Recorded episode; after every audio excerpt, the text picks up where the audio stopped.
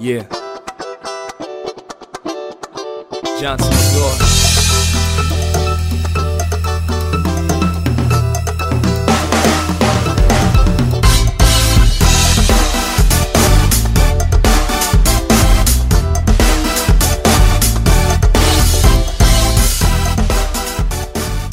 Hola Santiago, ¿qué tal? ¿Cómo estás?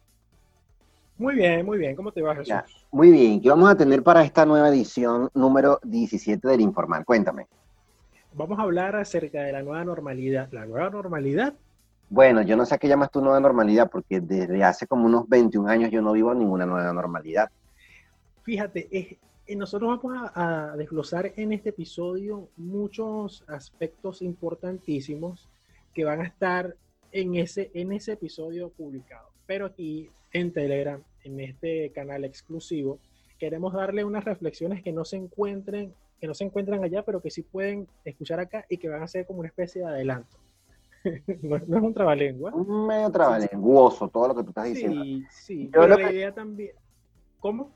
Yo lo que creo es que con esta idea que estamos presentando para este canal Telegram es motivarlos a que evidentemente eh, vayan a nuestra página web, ya tenemos página web, que es www. Increíblemente, ya lo tenemos listo. Sí, señor, www.elinformalpodcast.com y puedan enterarse de todos los detalles de este nuevo episodio que resultó bastante interesante porque debatimos aspectos sobre esa supuesta nueva normalidad y resulta que esta nueva normalidad no es otra cosa que readaptarnos a un estilo de vida como a lo largo de la historia de la humanidad hemos tenido que irnos adaptando a diferentes situaciones, como por ejemplo, en este caso ahora eh, simplemente va en función de un sistema de salud diferente, de una manera de protocolos de salud diferente, pero que no es tan normal, porque definitivamente, como mencionábamos, existen otros aspectos a nivel mundial donde lo que supuestamente era normal, yo creo que era una atrocidad.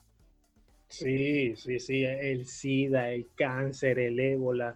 Y esa era normalidad. aspectos- Y sí, y, y- y el racismo también, el clasismo, Sobre todo el la clasismo. Yo creo que en el caso, en de. Venezuela, el clasismo, porque fíjate que somos ido- llevados por la moda, somos llevados por las opiniones, somos llevados como masas de ignorantes a creernos ideas que están fundamentadas supuestamente en gobiernos democráticos. Entonces, cuando criticamos a un país como Venezuela sobre la supuesta democracia y libertad, tú que nos estás escuchando seguramente en otro país, estás encerrado como un tonto en tu casa, diciendo que vives en un país democrático, pero que no puedes ni ir a la esquina si no tienes un salvoconducto. ¿Qué libertad es esa? ¿De qué me estás hablando? Sí, exactamente así.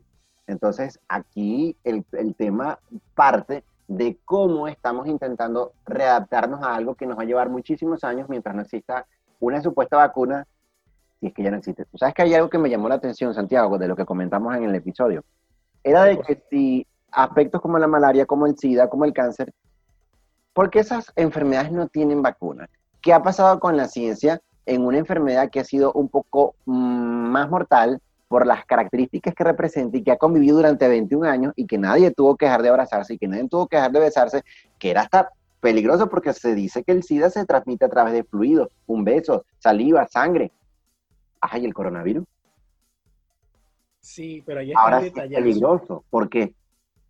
Está el detallazo porque no existe una forma rentable, farmacéuticamente hablando, de sacarle rentabilidad al coronavirus hasta los momentos. Negocio, todo es negocio. Exactamente, en cambio con el, con el SIDA, con el VIH, existe la posibilidad de los retrovirales y todos los demás medicamentos que una persona debe tomar por vida, de por vida, para que se, para que se genere allí una- un intercambio comercial, comercial interesante. En el caso del cáncer también, las quimioterapias, la radioterapia, los tratamientos, todo eso que está sumado a un diagnóstico.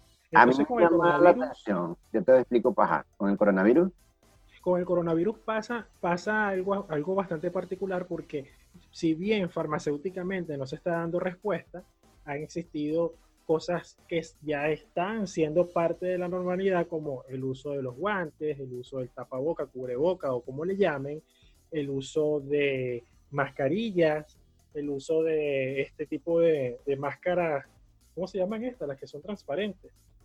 antigas. Exactamente, también esas se están utilizando mucho y se están vendiendo. Entonces hay una industria que estaba paralizada o que estaba mm, eh, como un poco visibilizada que ha tomado participación. Y los ingresos por concepto de e-commerce o e-commerce eh, las tiendas online, todo están vendiendo es tapabocas, máscaras, gel antibacterial y Personalizable. caliente. Sí, es bastante interesante, eh, personalizable, quise decirte, porque ahora le pones lo que te dé la gana a la máscara para hacerlo un, un artículo. Xiaomi, Xiaomi está sac- sacando unos nuevos modelos que Pero- están enfocados con filtros y que tienen baterías y tienen fan cooler y Ah, todo. no, bueno, ahora voy a utilizar una mascarilla que tenga MP3 incorporado. Pronto, Bluetooth, pronto, pronto vendrá. Yo creo pronto, que va a ser pronto. Que no lleguemos al mundo de Ellen Ripley, todo está bien. No creo, no sé, ya me da miedo hablar porque no sabemos si podamos llegar a ese, a ese nivel. Entonces, En no enero, en el- disculpa que te interrumpa, en Ajá. enero estábamos hablando de que supuestamente era el mes que más días había tenido. Mira qué es esto. Qué fuerte, qué fuerte. Entonces, bueno, muy contentos de que hayan escuchado esta mini cápsula del Informal Express o podcast, como lo quieren llamar, y vayan a nuestro sitio web www.elinformalpodcast.com, donde va a estar disponible nuestro episodio completo número 17 para que lo sigan disfrutando. Por mi parte me despido, Jesús Alfonso y Santiago Altriaga, deseándoles que pasen una velada óptima escuchándonos desde el confinamiento de su querido hogar. Hasta luego.